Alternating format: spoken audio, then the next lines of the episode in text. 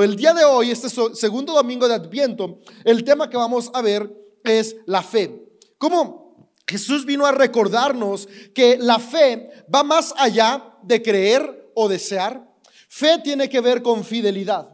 En ocasiones tendemos a creer que fe es desear con todo el corazón que algo pase o tener toda la confianza de que Dios lo puede hacer. Sin embargo, si leemos lo que fue fe para las personas que escribieron los escritos bíblicos, pero sobre todas las cosas, vemos la fe que Jesús aplicó, podemos ver que fe va más allá de desear y fe tiene mucho que ver con hacer. ¿Qué hago yo hoy en el presente? ¿Qué hago yo en mis días? que va a poder traer frutos o cosecha en el futuro. Y justamente por eso fe viene de la palabra fidelidad. Fidelidad en el presente para cosechar esperanza en el futuro. Y el día de hoy es lo que vamos a estar viendo, porque Jesús fue lo que vino a hacer, recordarnos que cada una de sus acciones sembró la esperanza que hoy tú y yo estamos experimentando. Lo que tú y yo hoy podemos vivir, la inspiración que ha dejado no solamente nuestra fe, que es la fe cristiana, sino que las enseñanzas de Jesús incluso trascienden nuestra espiritualidad. Esa trascendencia de Jesús fue por la fidelidad que él tuvo en su vida. Sus acciones movidas por amor, sus enseñanzas constantes de la importancia de la virtud del amor, lo llevaron a trascender de tal manera que hoy su fidelidad nos inspira y nos transforma. De la misma manera, esa es la invitación que Él nos hace, a que tú y yo vivamos con fidelidad el día de hoy para el día de mañana disfrutar la esperanza que Él nos ofrece.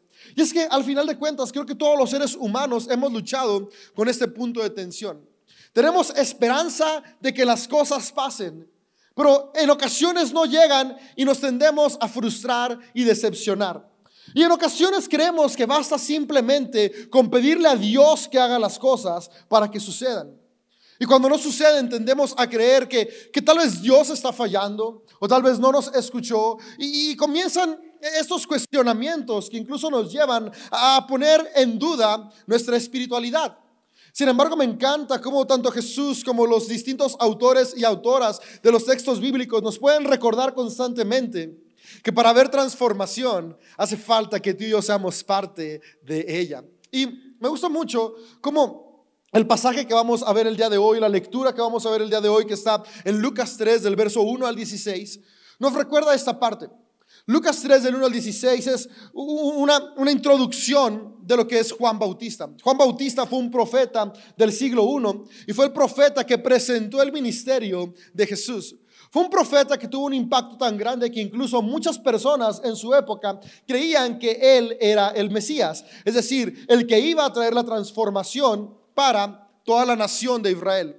Sin embargo, aquí lo interesante es que las personas estaban con la expectativa de que llegara el Mesías, porque ellos creían que este, este Mesías iba a transformar todo por ellos. Tenían varios siglos viviendo en opresión, varios siglos viviendo en injusticia, varios siglos viviendo en un caos, e, e, en, una manera general. Habían sido oprimidos por distintos reinos. Eh, de repente cuando podían levantarse eh, alguna revolución exitosa, los mismos judaítas que habían ganado oprimían a sus propios hermanos. Entonces había caos por siglos. Y su esperanza era un día va a llegar alguien que va a terminar este caos. Y ese alguien era el que ellos llamaban el Mesías o el Cristo, que es el elegido o el ungido. Y su esperanza era esa, Él va a cambiar todo. Sin embargo, podemos ver en la historia que Jesús llegó y las cosas siguieron muy igual. Incluso hasta nuestros días sigue habiendo caos, sigue habiendo presión, sigue habiendo frustración. Y la cosa es que las personas del siglo I estaban como tú y como yo, que en ocasiones tenemos esperanza, expectativas, sueños, deseos, pero esperamos que aparezcan y se cumplan de manera mágica. Que por arte de magia Dios transforme nuestro carácter. Que por arte de magia nuestros ingresos rindan el doble. Que por arte de magia nos den el ascenso en el trabajo. Que por arte de magia nuestras relaciones interpersonales, de matrimonio, de amigos, de hijos, mejoren y cambien y se restauren. Y oramos y oramos, Dios cámbiame, Dios cambia mi pareja, Dios trae, trae abundancia a mi trabajo. Y, pasa el tiempo y nada pasa. Porque tendemos a olvidar que al final de cuentas la salvación que Jesús ofrece es una salvación conjunta donde caminamos juntos, donde trabajamos juntos, donde juntos vamos viendo los milagros a través de nuestras acciones, donde lo que Dios hace es recordarnos que Él está en nosotros a través del Espíritu Santo, que es el amor. Y cuando tú y yo vivimos movidos por ese amor es que hay transformación. Y es por eso que cuando vino Jesús, las personas no se dieron cuenta que Él era el Mesías, porque esperaban que el Mesías hiciera el trabajo por ellos. Querían dejar de vivir en un mundo de injusticia pero estas personas que anhelaban justicia eran injustos con sus familiares, con sus amigos, con sus conocidos. Deseaban dejar de ser oprimidos por los gobiernos que, estaban encima de ellos. En, este, en, esta época era el gobierno romano. Su, su esperanza era que los romanos dejen de oprimirnos, que llegue este Mesías para que los destruya. Pero no se daban cuenta que ellos estaban oprimiendo a los que estaban a su alrededor. Queremos que venga prosperidad. Queremos que venga paz. Pero estaba el queremos y no el qué vamos a hacer para que haya justicia, paz y prosperidad. Y Juan Bautista como profeta del siglo I ve esto y dice, hey, espérense. Sí está bien que anhelamos que algo sea transformado, pero la transformación comienza con nosotros. Y es ahí donde viene lo que escribe el autor del Evangelio de Lucas. Y voy a leerte a partir del verso 2, la parte B, hasta el verso 6. Y después vamos a analizar los versos siguientes. Porque esto nos permite ver cómo la fe que estaba en mente en Juan Bautista, que después fue la fe que Jesús predicó, es una fe que tiene que ver con fidelidad en la espera. Yo sé que tú y yo tenemos distintas expectativas, distintos sueños que esperamos que se cumplan. Sueños en nuestro carácter, en nuestra familia, nuestras finanzas, nuestra ciudad. La invitación el día de hoy es que nos mantengamos con fidelidad en lo que esperamos que las cosas sucedan. Porque fidelidad en lo que llegan las cosas que vamos a estar trabajando para que las cosas sucedan. Y ve lo que dice el autor de Lucas. Dice, en ese tiempo, un mensaje, un mensaje de Dios llegó a Juan, hijo de Zacarías, que vivía en el desierto. Entonces, Juan fue de un lugar a otro, por ambos lados del río Jordán, predicando que la gente debía ser bautizada para demostrar que se había arrepentido de sus pecados y vuelto a Dios para ser perdonada. Isaías había hablado de Juan cuando dijo, es una voz que clama en el desierto, preparen el camino para la venida del Señor abran camino. Y justo esto es lo que estamos recordando ahorita en Adviento, preparar el camino, preparar la atmósfera para cuando celebremos Navidad, recordar que Navidad se trata de recordar que Jesús vino a este mundo para modelarnos como tú y yo podemos vivir, es decir, vivir llenos de esperanza y transformación. Entonces dice, preparen el camino para la venida del Señor, abran camino, los valles serán rellenados y las montañas y las colinas allanadas. Las curvas serán enderezadas y los lugares ásperos suavizados. Y entonces todas las personas verán la salvación enviada por Dios. Aquí me gusta que cuando Juan está hablando de que verán la salvación enviada por Dios, él está pensando y hablando en la salvación del presente. Juan no predicó y no habló de la salvación en la eternidad. Y ciertamente creemos por fe que existe una salvación en el más allá.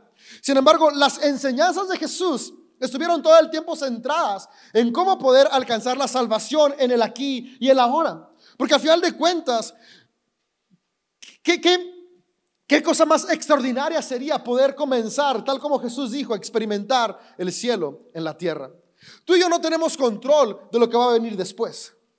No sabemos lo que viene después. Sin embargo, tenemos control de lo que está aquí y ahora. Y aquí y ahora yo creo que todos en algunas áreas de nuestra vida necesitamos salvación. Y, eso lo escribe Lucas porque en la época que está Juan Bautista predicando este mensaje de arrepentimiento, las personas querían salvación, querían libertad, querían una mejor vida.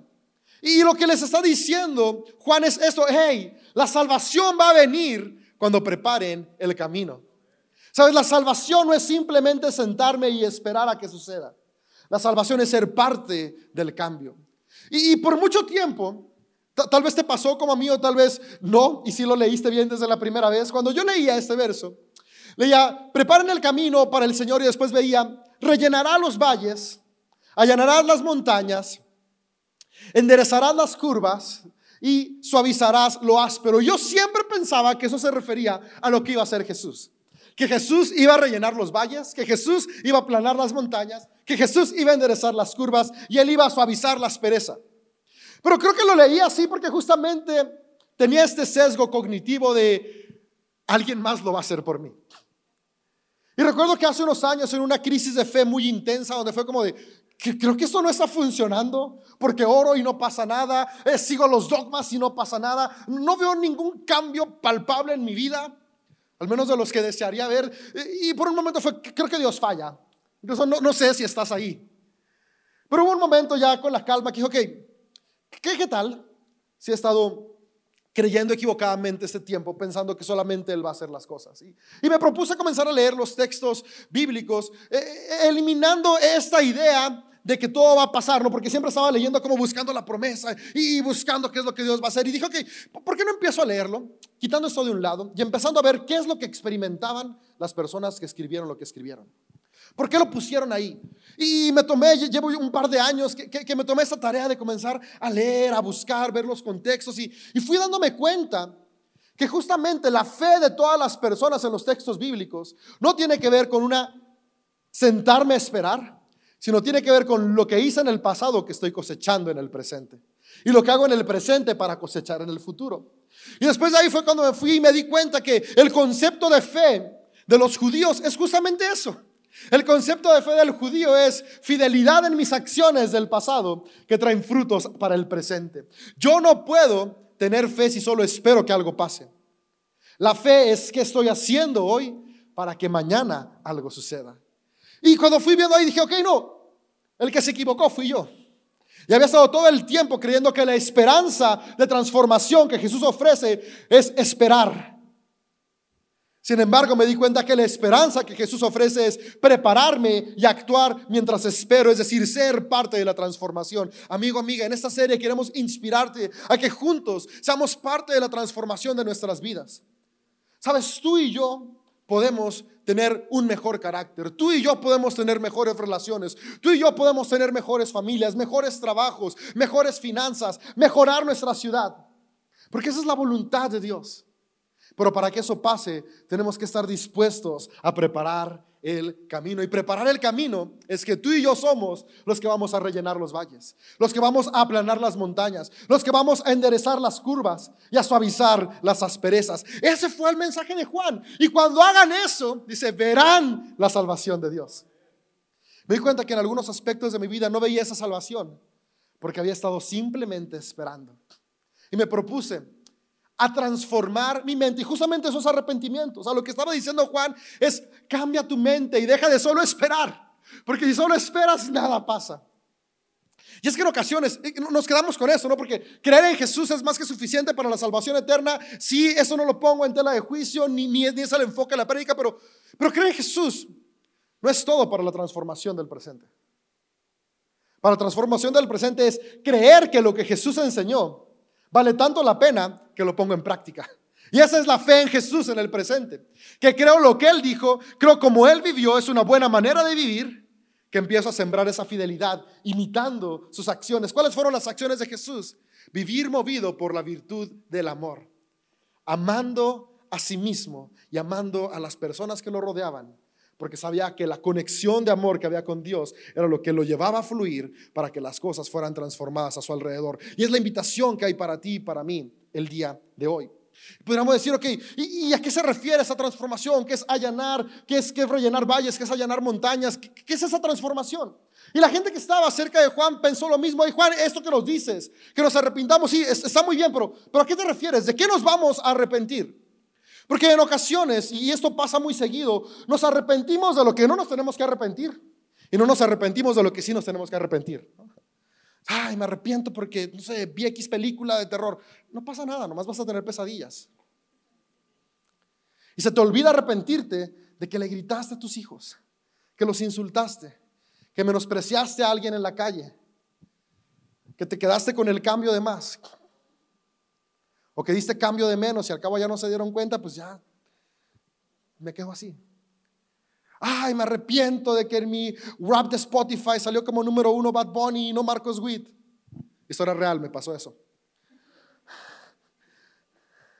Pero se me olvida arrepentirme de que estaba en los tacos comiéndome cuatro tacos y pasó un indigente y no le regalé ni siquiera uno.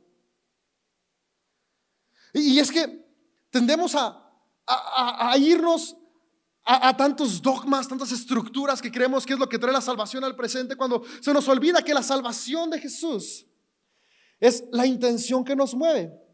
Y las personas que estaban ahí tenían eso de, Juan, ¿de qué nos arrepentimos? Si vamos al templo cada sábado, a la sinagoga cada sábado, si cada que, que, es época llevamos el sacrificio al templo, si nos vestimos como dice la ley, fíjate, lee la etiqueta de mi túnica, únicamente algodón, únicamente lino, nada de combinaciones. Ve a mis campos, no tengo mezcladas plantas. ¿De qué me voy a arrepentir, Juan? Juan, es que no se trata de lo externo. No es lo que escuchas, lo que comes o cómo te vistes, es que mueve tus acciones del día a día. Y es donde Juan les da la siguiente respuesta que podemos ver en los capítulos, en los versículos siguientes de Lucas 3. Dice el verso, el verso 8 en la parte B. Dice, no se digan simplemente el uno al otro, estamos a salvo porque somos descendientes de Abraham, o estamos a salvos porque practicamos la espiritualidad cristiana. Eso no significa nada. Porque les digo que Dios puede crear hijos de Abraham de estas piedras o de estas sillas o las piedras que están afuera. Ahora mismo el hacha del juicio de Dios está lista para cortar las raíces de los árboles. Así es, todo árbol que no produzca buenos frutos será cortado y arrojado al fuego. Las multitudes preguntaron, ¿qué debemos hacer? Juan contestó, si tienes dos camisas, da una a los pobres. Si tienes comida, comparte con los que tienen hambre. Hasta los corruptos recaudadores de impuestos vinieron a bautizarse y preguntaron, Maestro, ¿qué debemos hacer? Él les contestó, no recauden más impuesto del que el gobierno les requiere. ¿Qué debemos hacer nosotros? Preguntaron algunos soldados. No extorsionen ni hagan falsas acusaciones y estén satisfechos con su salario. Todos esperaban que el Mesías viniera pronto y tenían muchas ganas de saber si Juan era el Mesías. Juan contestó a sus preguntas diciendo, yo los bautizo con agua, pero pronto viene alguien que es superior a mí, justamente lo que hoy celebramos, a ese superior a Jesús.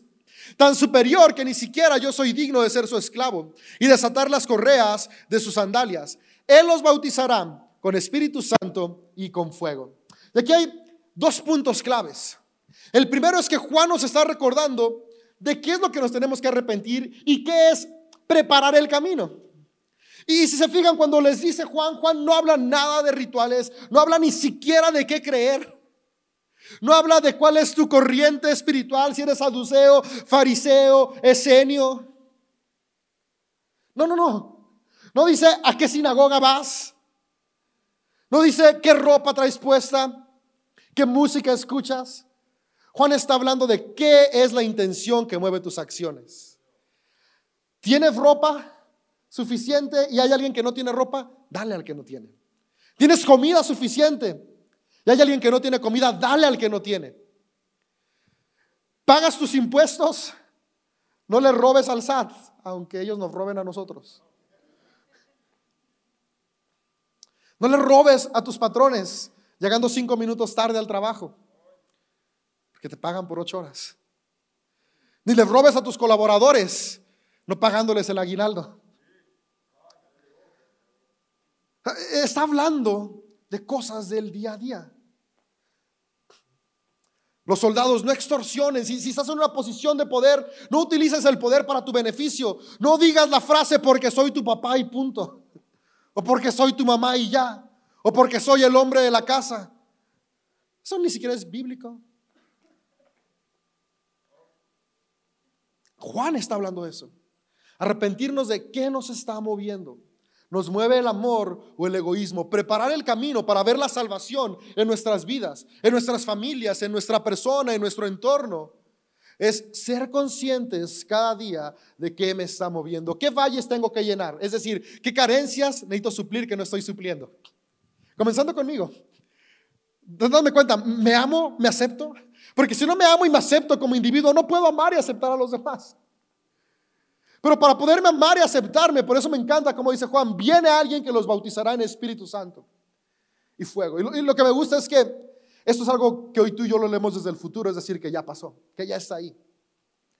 Es que esto es importante, ser bautizados del Espíritu Santo es cuando somos conscientes que en nosotros ya habita Dios y Dios es amor, por lo tanto ya somos amados y aceptados. No porque tenemos que hacer algo, sino porque esa es la esencia de Dios, ser amor. Y dice, con fuego o en fuego. Y, este no es un fuego que, que quema para lastimar. La referencia al fuego en esta parte es un fuego que te ayuda a erradicar todo aquello que te impide darte cuenta que eres amado. El Espíritu Santo, cuando nos bautiza con fuego, es cuando quema esas dudas de que eres más que suficiente.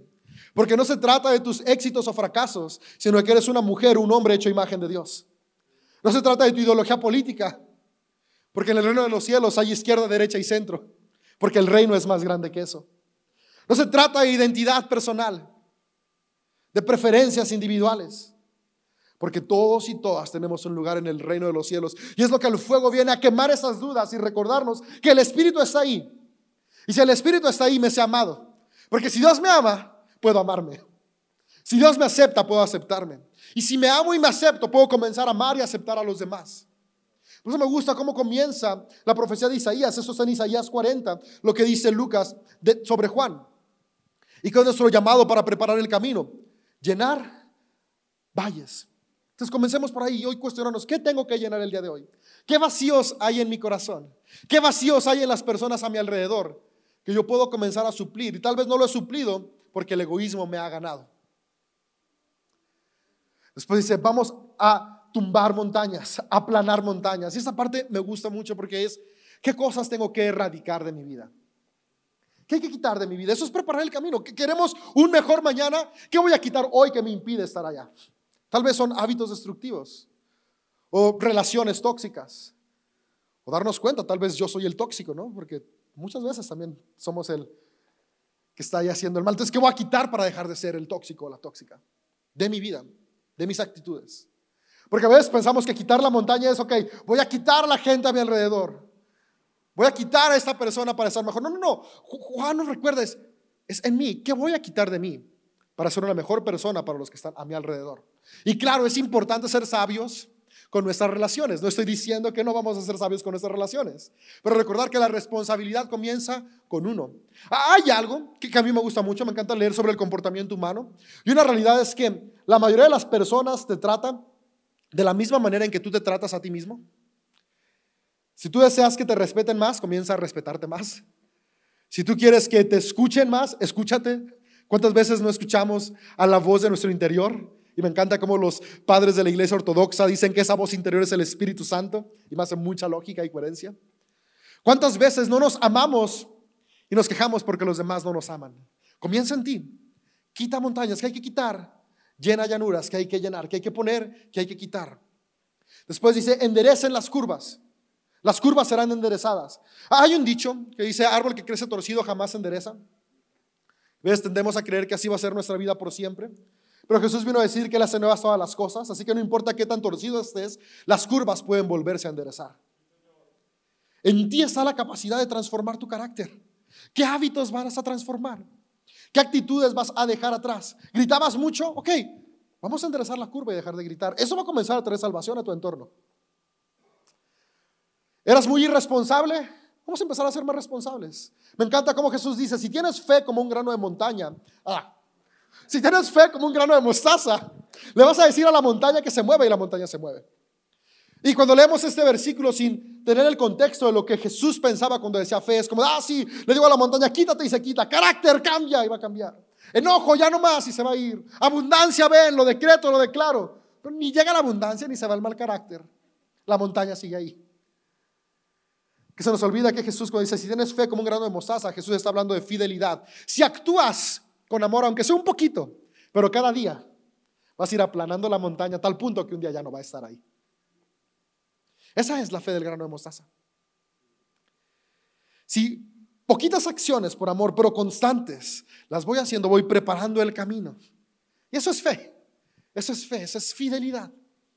Decimos o queremos ser hombres y mujeres de fe. Comencemos a actuar con constancia en actitudes que nos lleven a amar a Dios, a las personas y a nosotros mismos. Entonces, suavicen asperezas. Y, y esto es, ¿cómo es mi actitud? Porque en ocasiones es, ok, voy a hacerlo, voy, voy a ser más responsable, voy a llegar temprano al trabajo, pero llego de malas. Porque quería dormir más y te entiendo, yo también quería dormir más. Ok, ahora sí, voy a, voy a, no le voy a gritar a mi esposa, la voy a tratar bien, pero, pero, pero estoy todo con la cara seca, no digo, pues ya, dale gracias a Dios que no te grito. O voy a ser un mejor padre. Y, y sí, no voy a ver el partido de León, aunque va a ganar como ganó ayer. Va a ganar la final. ¿Contra Atlas? ¿Sí va contra Atlas? ¿Pumas? Con más ganas le va a ganar. Y, voy a pagarle a la tele, pero le pagas a la tele para estar con tus hijos y todo ahí como... Y papi, eso sí, porque estás pensando en el partido.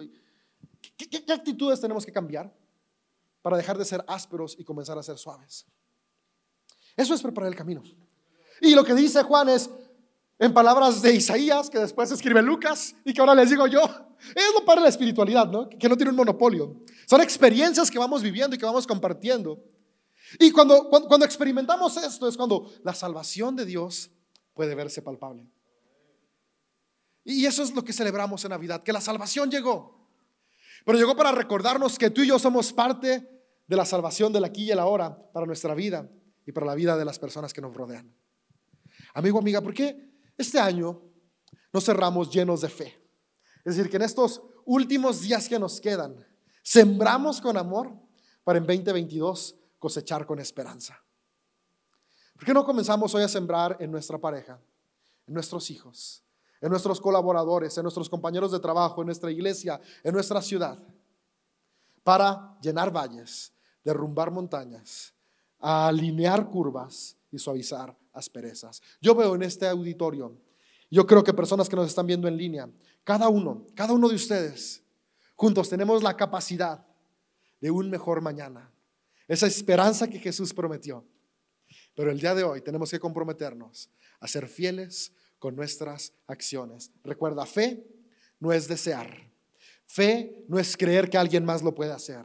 Fe es saber que en mí está el Espíritu de Dios que me da la capacidad de hoy actuar de manera concreta, movido por amor, para el día de mañana cosechar los frutos, los frutos que Dios ya ha puesto en cada uno de ustedes. Vamos a ser hombres y mujeres que no solo este adviento, sino cada día de nuestras vidas tenemos preparación en la esperanza.